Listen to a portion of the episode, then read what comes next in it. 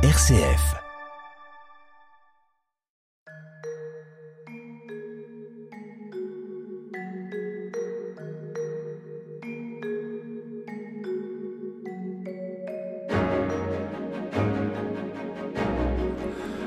Bonjour à tous, nous sommes très heureux de vous accueillir sur RCF et sur Radio Notre-Dame pour cette nouvelle édition de notre émission Où va la vie? Au micro Frédéric Mounier, je vous accompagne chaque semaine tout au long de cette conversation consacrée aux nouvelles questions éthiques. Nous sommes en partenariat avec le Centre Sèvres, les facultés jésuites de Paris et euh, son département d'éthique biomédicale.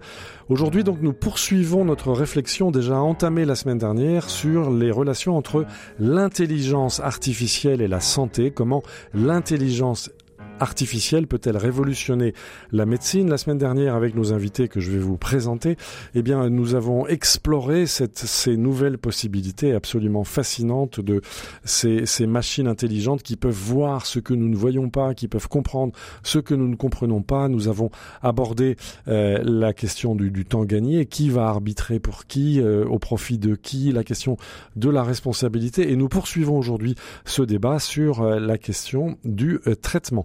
Nous sommes en compagnie du père Bruno Sainteau. Bonjour. Vous êtes jésuite, vous dirigez le département d'éthique biomédicale du Centre Sèvres. Euh, face à vous, euh, nous avons Guillaume Massier. Bonjour. Bonjour. Euh, vous êtes médecin endocrinologue à l'hôpital Cochin à Paris et vous co-dirigez la chaire intelligence artificielle et santé à l'UFR médecine Paris-Cité. Et puis nous sommes en duplex avec Alexis Greenbaum. Bonjour. Bonjour. Merci beaucoup d'être avec nous. Euh, vous êtes directeur de recherche au commissariat à l'économie à l'énergie atomique pardon à Saclay et au sein de cette instance le CEA donc vous présidez euh, le comité euh, d'éthique du numérique. Voilà donc notre thème aujourd'hui toujours comment l'intelligence artificielle révolutionne-t-elle la santé mais appliquée plus précisément à la question du traitement. Où va la vie Frédéric Mounier. Alors, dans le traitement, euh, les possibilités, on peut l'imaginer, apportées par l'intelligence artificielle sont, sont massives. Comment ça se passe dans votre domaine, Guillaume Assier, vous qui êtes euh, endocrinologue? Comment est-ce que l'intelligence artificielle peut vous aider à traiter vos malades? Je pense que le virage principal pris par euh, les nouvelles technologies euh, concernant cette question euh, con concerne ce qu'on appelle la médecine personnalisée, mmh. c'est-à-dire la possibilité de mesurer un très très grand nombre de caractéristiques pour un individu, les combiner avec des outils numériques performants. Euh, de différentes générations et d'en déduire donc une stratégie de traitement optimale pour un individu. Donc c'est la machine qui va ingurgiter tout ce qu'elle peut comprendre du patient, c'est ça? Et à, à partir de ça Donner les clés ou des clés, des directions oui. aux soignants euh, pour euh, choisir la stratégie qui semble la plus appropriée. Et ça marche? Bah écoutez, il y a dans le domaine de l'oncologie, par exemple, il y, a, il y, a, eu énormément de progrès. Oui. Euh, donc moi, c'est un de mes domaines d'activité de recherche. Les je fameux fais, marqueurs. Je fais voilà, je oui. fais ce qu'on appelle de la génomique, c'est-à-dire que sur des tumeurs opérées chez des patients, oui. on va les analyser avec des techniques euh, de mesure massive de milliers ou de millions de variables dans mm -hmm. une tumeur. Oui. Et on utilise des machines pour regarder, euh, la, comme, comme avec un microscope, la, oui, la, enfin beaucoup mieux, j'imagine. Bah, c'est une forme de microscope en oui, fait, hein, c'est-à-dire ou d'appareil photo, voilà ouais. numérique, qui nous permet d'identifier en fait les catégories de maladies, mm -hmm. euh, d'en faire des nouvelles classes, d'identifier des nouvelles cibles de traitement. Euh, avec euh, un œil entre guillemets euh, qu'on n'avait pas jusqu'à présent avec des techniques classiques et ces techniques basées donc sur sur la structuration statistique entre guillemets de ces grandes de ces de, de, de, de, ces grands nombres de mesures ont la vertu aussi de ne pas être biaisé euh, Mhm. mmh. par la connaissance a priori, c'est-à-dire qu'on les regarde d'un œil nouveau Oui. et on peut avoir à apparaître donc des sous-groupes qu'on ne soupçonnait pas Mhm. et qui vont avoir euh, qui vont avoir donc des comportements euh, des tumeurs qui vont avoir des comportements différents et euh, qui vont répondre de façon différente à des traitements. Donc, on, explore la biologie là. Il ne s'agit pas uniquement de gagner du temps, mais de gagner en profondeur, Oui, dans la qualité du regard. D'avoir un regard, à mon, comme pour la génomique en tout Ouais. cas, plus biologique euh, Mhm. pour l'histoire que je vous raconte là, Ouais. sachant qu'il y a d'autres Ouais, façons de personnaliser la santé. C'est-à-dire de, de, de mieux lire les caractéristiques parce que une tumeur c'est pas juste une boule, c'est pas juste, euh, voilà, c'est c'est tout un dérèglement du vivant qu'on peut explorer et, et, comprendre de façon beaucoup plus évoluée grâce à ces technologies.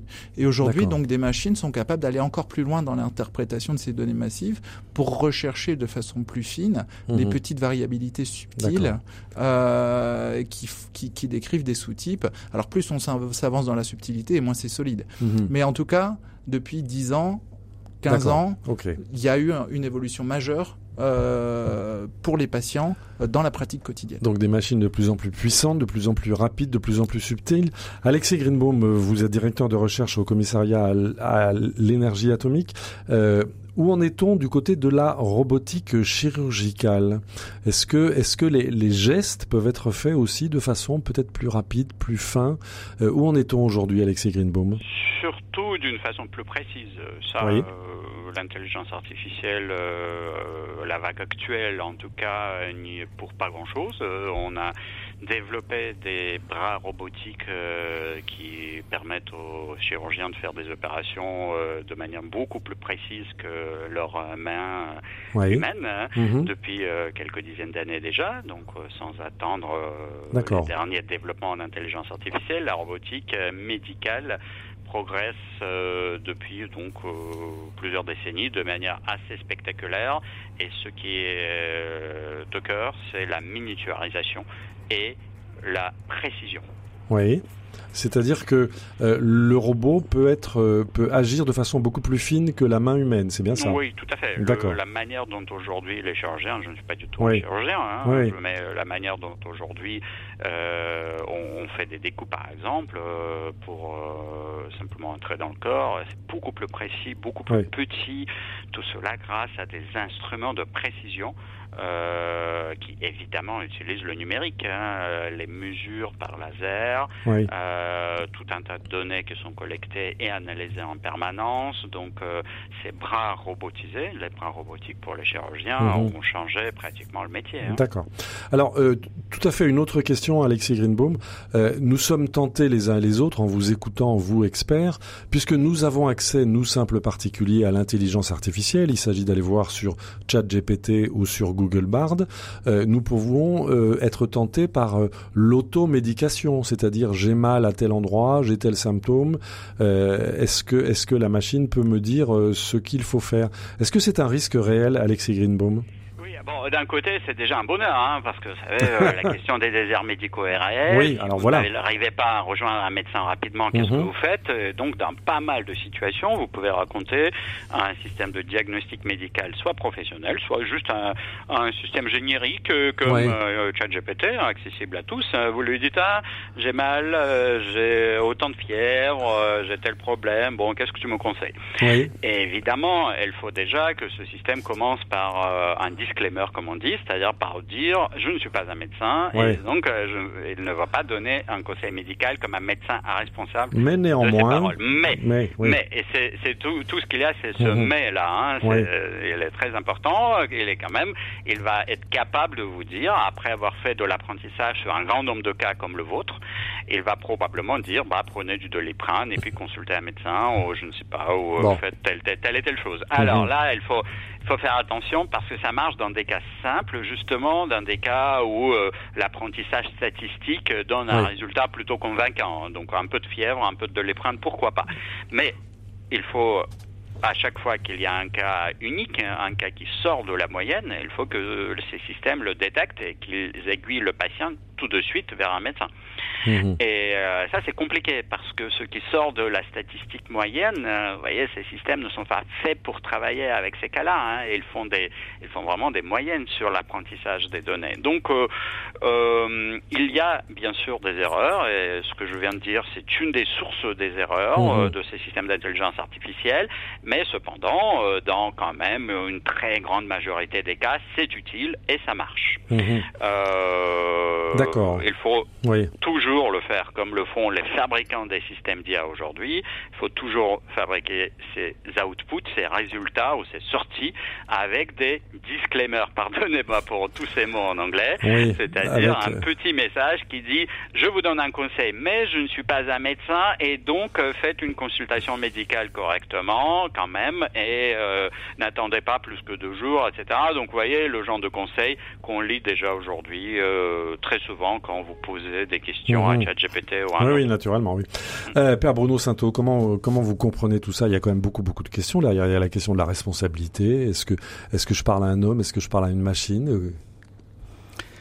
Dans ce qui a été dit, je distinguerais une, une médecine de la précision plutôt qu'une médecine euh, personnalisée, parce que mhm. je trouve le, mm, la médecine a toujours été personnalisée. Voilà, une médecine de, de, de précision et puis une médecine de la personne une médecine de précision, on voit bien les apports euh, techniques euh, nécessaires, vraiment euh, fantastiques en endocrinologie, en, lecture d'images, tout ce qui est en cancérologie, tel qu'il vient d'être dit, qui permettent de faire des corrélations qu'on n'aurait jamais pu faire avant. Mhm. Voilà, bon, le professeur Assis a très très bien expliqué cela.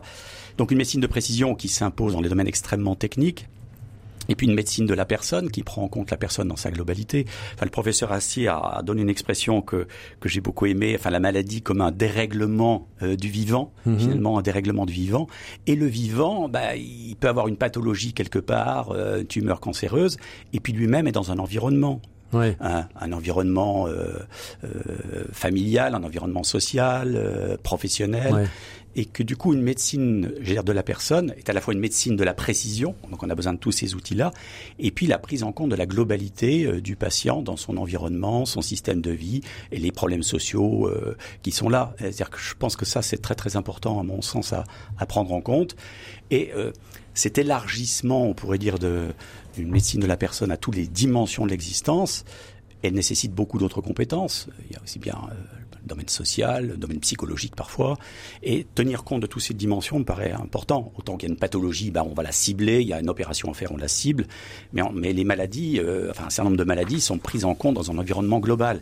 C'est peut-être ça un défi, donc on, a, on bénéficiera de l'apport extraordinaire de ces techniques, mais nous aurons toujours à les resituer dans un environnement beaucoup, beaucoup plus global, avec cette notion d'une maladie comme dérèglement du vivant en général, euh, qui devra susciter d'autres compétences. Euh, voilà, donc ça, ça me paraît euh, extrêmement important euh, à prendre en compte. Euh, et puis le deuxième point, bah, je l'ai oublié, donc je vais le Bon, ça va revenir. Guillaume Massier voulait réagir. Oui, euh, je pense que c'est extrêmement important le concept de médecine de la personne. La médecine, ça n'est pas que de la science et de la technique, c'est aussi un art. Et euh, l'art de la médecine, c'est plusieurs choses. C'est euh, une capture grand angle des informations.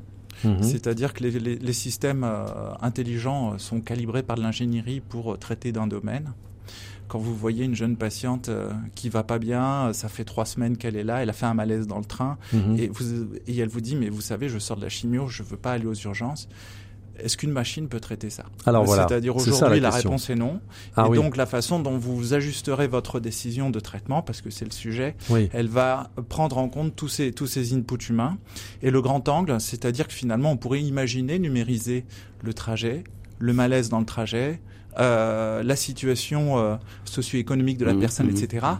Mais cette vision que le cerveau a de l'humain de prendre en charge euh, enfin dans son analyse, ne serait-ce que l'aspect visuel de la personne, son expression, son regard, les machines sont pas du tout, du tout techniquement prêtes. Mais on parle beaucoup de la reconnaissance faciale, non Oui, mais on, pourra pas en parlera après. Mais, mais, ce que je veux dire, c'est que ce nombre d'inputs euh, tacites, que ce je dirais non explicites, nombre voilà, d'entrées euh, qui ne mhm. sont pas explicites comme comme comme les entrées d'un système d'ingénierie sont peuvent être explicitées, sont pourtant déterminantes dans les choix. Ça, c'est vraiment un premier point sur la médecine de la personne. Mhm. Et le deuxième, il est sur le concept d'autorité, de confiance. C'est-à-dire quand tout rate, quand vous êtes pilote d'avion, vous êtes le pilote de, voilà. vous, vous, vous, décollez d'une capitale, il y a un missile qui arrive sur votre aile droite, euh, pilote automatique, un autre missile qui, arrive sur l'aile gauche. Est-ce que vous croyez que les humains dans l'avion et les humains autour peuvent auto imaginer que le que le, pilote automatique va gérer la situation? Eh c'est la question qui s'est posée pour le vol Rio-Paris. Et, le, et seuls les pilotes peuvent le mhm. faire. Et, et l'acceptabilité du drame euh, sera incomparablement meilleur si c'est un pilote humain qu'une machine. Et je pense qu'on n'acceptera jamais le crash par des machines. Et, la responsabilité ultime, oui. Voilà, et en médecine, on gagne pas toujours dans le soin. Et je pense que l'accompagnement, mhm. le, la, décision quand on n'a plus de raison, mhm. des machines peuvent pas les prendre. D'accord. C'est l'humain qui doit les prendre. Donc et ça, c'est ultime euh, signal. Ouais. Voilà, et un groupe mhm. d'humains, pas un individu unique. Père Bono Santo. Oui, oui, je, suis tout à fait d'accord avec cet. Enfin, merci beaucoup de cet apport. Je vous trouvais vraiment essentiel. Le point que j'avais oublié, enfin, en tout cas, c'est, il porte en fait la continuité de cela, à savoir euh, l'automédication et on pourrait dire l'autonomie du patient. Mhm. Finalement, euh, le bon vieux Kant disait ça, n'est-ce pas? Il y a une médecine de soi que personne d'autre ne peut faire à ma place, n'est-ce pas? Par exemple, euh, mon régime, mon style de vie. Ben, le médecin il va me conseiller des choses, mais c'est à moi de les prendre. Et que si de consentir. Ouais, bah, non, non seulement de consentir, mais et puis de prendre des décisions qui sont de mon ressort à mhm. moi seulement. C'est-à-dire changer, je sais pas quoi, mon alimentation, mon mode de vie, euh, mhm. voilà. Et donc, il y a une médecine de soi qui ne peut pas être déléguée en quelque sorte, mais que je suis seul habilité à prendre. Si j'ai une tumeur, je vais aller voir quelqu'un parce que je n'y connais rien, et je vais faire confiance justement, vous avez de mhm. la conscience qui est vraiment essentielle, à quelqu'un qui lui-même va peut-être faire confiance à des outils techniques mais qui va prendre le dessus en disant je valide, voilà. Mais cette médecine de soi, elle me paraît importante et pourquoi pas, pourquoi pas être aidé par des systèmes qui disent bah voilà, il y a, le, Monsieur Greenbaum a très bien décrit ça. Mhm mais maintenant c'est à moi, euh, ou bien qu'est-ce que je dois changer euh, dans mon mode de vie, d'alimentation. Euh, la décision ultime. Oui, et même mon rapport à mon psychisme, mes idées. Qu'est-ce que je fais des idées J'ai des idées noires, j'en fais quoi? Ça relève de la médecine, ça relève de la philosophie, ça relève de la psychologie. je suis inquiet sur le sens de l'existence et ça me voilà. Ça relève de qui? Ça, c'est une pathologie, c'est pas une pathologie. Enfin voilà, il y a, y a, une attitude en fait, il y a une responsabilité par rapport à soi qui me paraît importante. et qu'il faut et, qu'il faut maintenir. Aussi. Le professeur Guillaume Massier le, disait, tout n'est pas modélisable. Euh, on peut citer le plaisir, l'émotion, la douleur, la conscience de soi, euh, la compassion. Euh, voilà. Et donc tout, tout, ça, il faut le prendre en compte. Alexis Greenbaum, on arrive bientôt au terme de cette de cette émission. Il, y a une question qui, qui sous-tend quand même nos échanges là. C'est la question de la responsabilité. avec cette cette avalanche de, données et cet outil méga puissant qui est désormais à notre disposition, qui va être euh, responsable? Alexis Greenbaum, comment vous voyez cela? Je propose pour euh, mieux comprendre cet enjeu de responsabilité, peut-être euh, un raisonnement en trois étapes. Premier, premier point, ces systèmes euh, peuvent traiter euh, des données absolument en quantité inouïe, des données complexes, comme penser aux données génétiques par exemple. Hein. Eh un être humain ne peut mhm. pas traiter toute la complexité d'un génome, et donc ces systèmes peuvent voir des signes faibles qui échappent à l'œil, même à l'œil expert du médecin. Alors supposons que ça s'allume quelque part, voilà un rouge, et là un petit truc qui s'allume à rouge et la machine dit attention, attention, mais attention à quoi? Euh, qu'est-ce qu'elle est capable de dire? Elle peut dire ah là euh, il y a euh, un signal euh, qui signifie que en six mois cette personne pourrait mourir, dans six mois elle pourra mourir, donc il faut il faut faire une opération rapidement. Mais pourquoi? Et c'est le deuxième point. L'explication, elle est toujours en langue humaine. D'accord? La mhm. machine ne parle pas, elle n'est pas un être humain, elle ne parle pas notre langue, et donc elle peut très bien trouver un signal, elle peut le visualiser. il y a un petit signal rouge sur l'image, mhm. une zone rouge mais qu'est-ce que c'est? Qu'est-ce que c'est? Et donc, il faut le mettre en mots. C'est ce qu'on appelle l'intelligence artificielle explicable. Il faut savoir le dire avec des mots humains. Pourquoi? Parce que le médecin va devoir communiquer avec le patient. Et le patient euh, qui euh, bah, prend euh, son bien-être entre ses mains, hein, il ne devient pas une machine. Hein.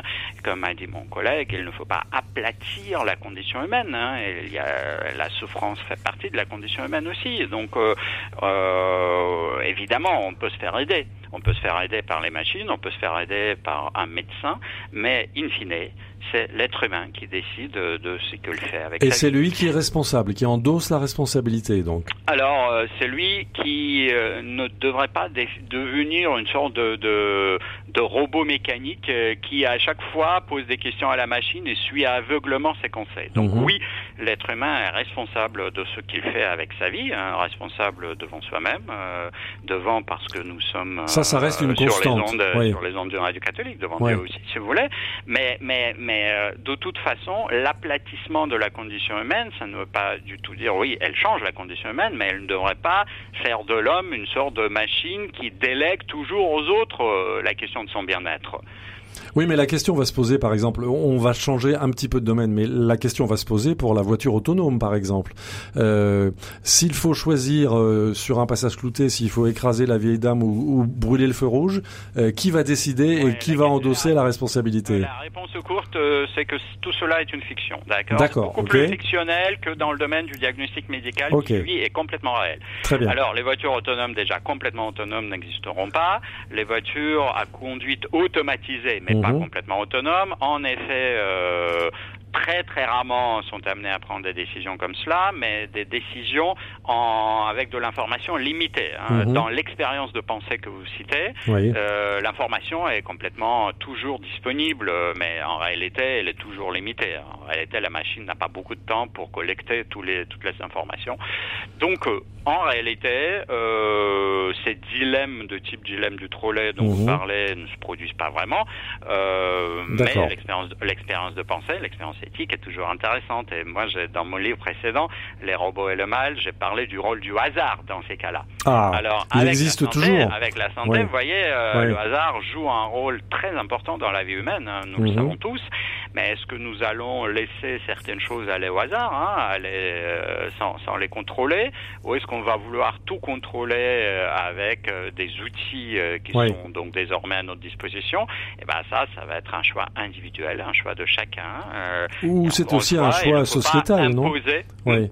C'est oui, aussi pas- la société. pas imposer l'aplatissement de la condition humaine généralisée, c'est-à-dire ce sont des choix où euh, chacun va dire oui. Alors moi j'ai une tumeur, euh, évidemment je me fais traiter. Bon bah le évidemment aujourd'hui et le évidemment en 1970 c'est pas le même évidemment hein, parce que la ça, technologie a beaucoup évolué depuis. Et pareil, je pense que d'ici 50 ans, hein, euh, ce qui relève de de l'état normal euh, d'un corps, euh, de son état de santé, va encore évoluer. La norme, elle évolue, mais le choix doit rester avec l'être humain. Alors, euh, Guillaume Assier, euh, vous avez évoqué tout à l'heure la, possibilité que vous avez, vous, en tant que, en tant que, que soignant, de, de plonger très profondément dans la base de données de chacun d'entre nous, notre âge, notre sexe, notre patrimoine génétique, notre historique médical. Il y a une question quand même qui, qui va se poser, c'est la question de la confidentialité de cet ensemble-là. Euh, vous gérez ça comment aujourd'hui? Ben aujourd'hui, c'est très simple. On a, quand on est soignant, on passe le serment d'Hippocrate et on jure de ne pas divulguer ce qu'on voit dans le cadre du soin. Et je pense que sans aucune discussion, ce dont on discute là s'intègre dans le serment d'Hippocrate, dans cet, aspect du serment d'Hippocrate, si je suis un hacker du dark web, qu'on qu'on n'est pas tenu de divulguer, pêcher. de divulguer ce qu'on a vu. Donc on doit se bagarrer pour ne pas le divulguer. Mhm.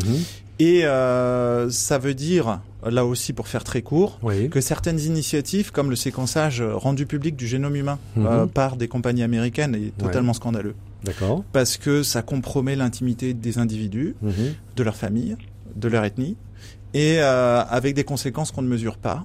Et, euh, et je pense que ce, ce que je dis là ne signifie pas qu'on ne doit pas partager à des fins de recherche.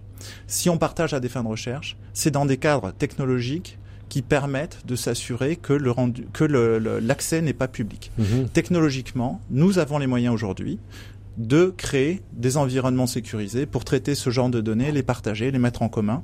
L'Europe se bagarre pour ça, c'est à la différence du, du reste du monde.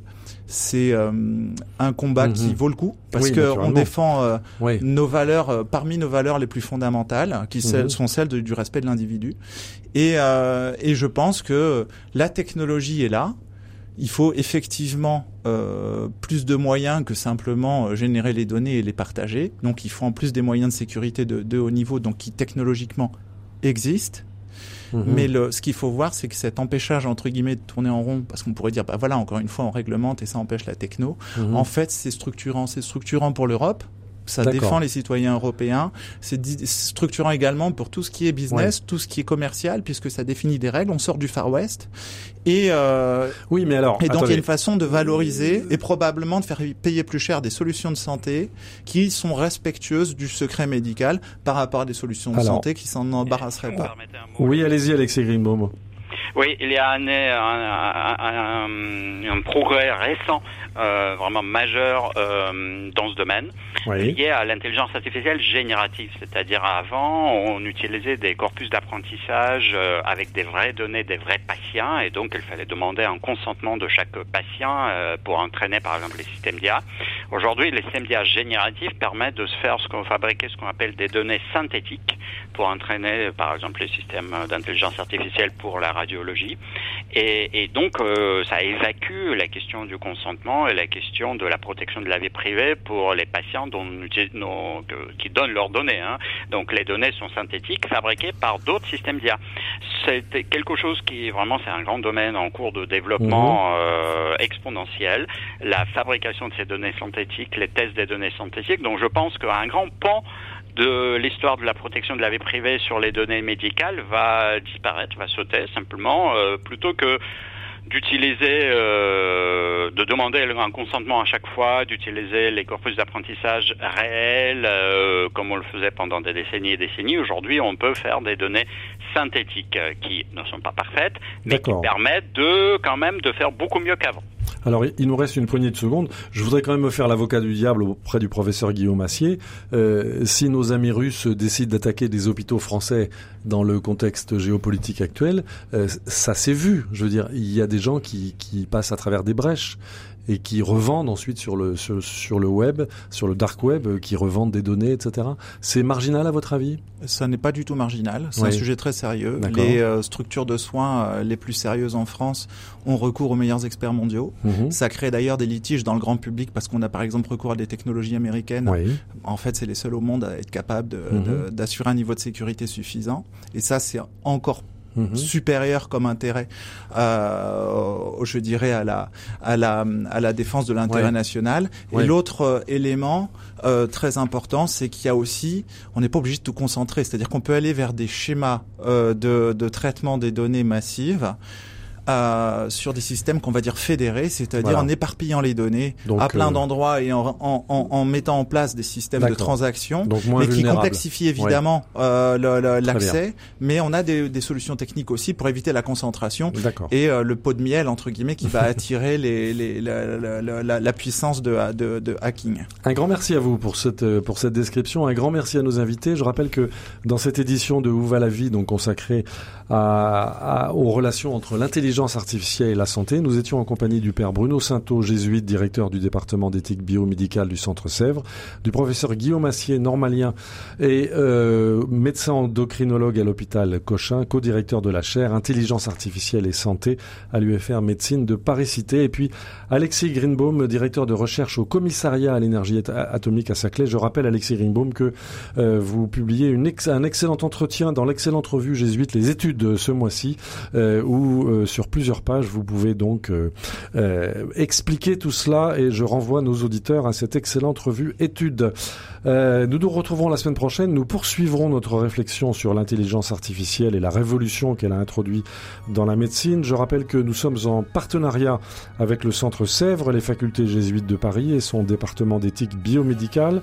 Je rappelle que ce département d'éthique biomédicale propose à tous un diplôme universitaire d'éthique.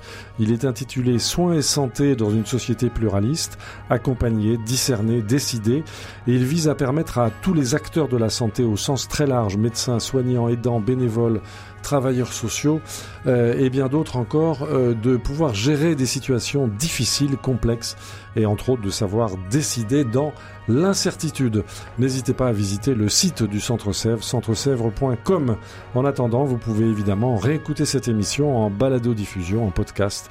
Rendez-vous pour cela sur le site de RCF et de Radio Notre-Dame. Un grand merci à notre réalisateur Pierre-Henri Paget et nous poursuivons cette passionnante conversation la semaine prochaine. À tout.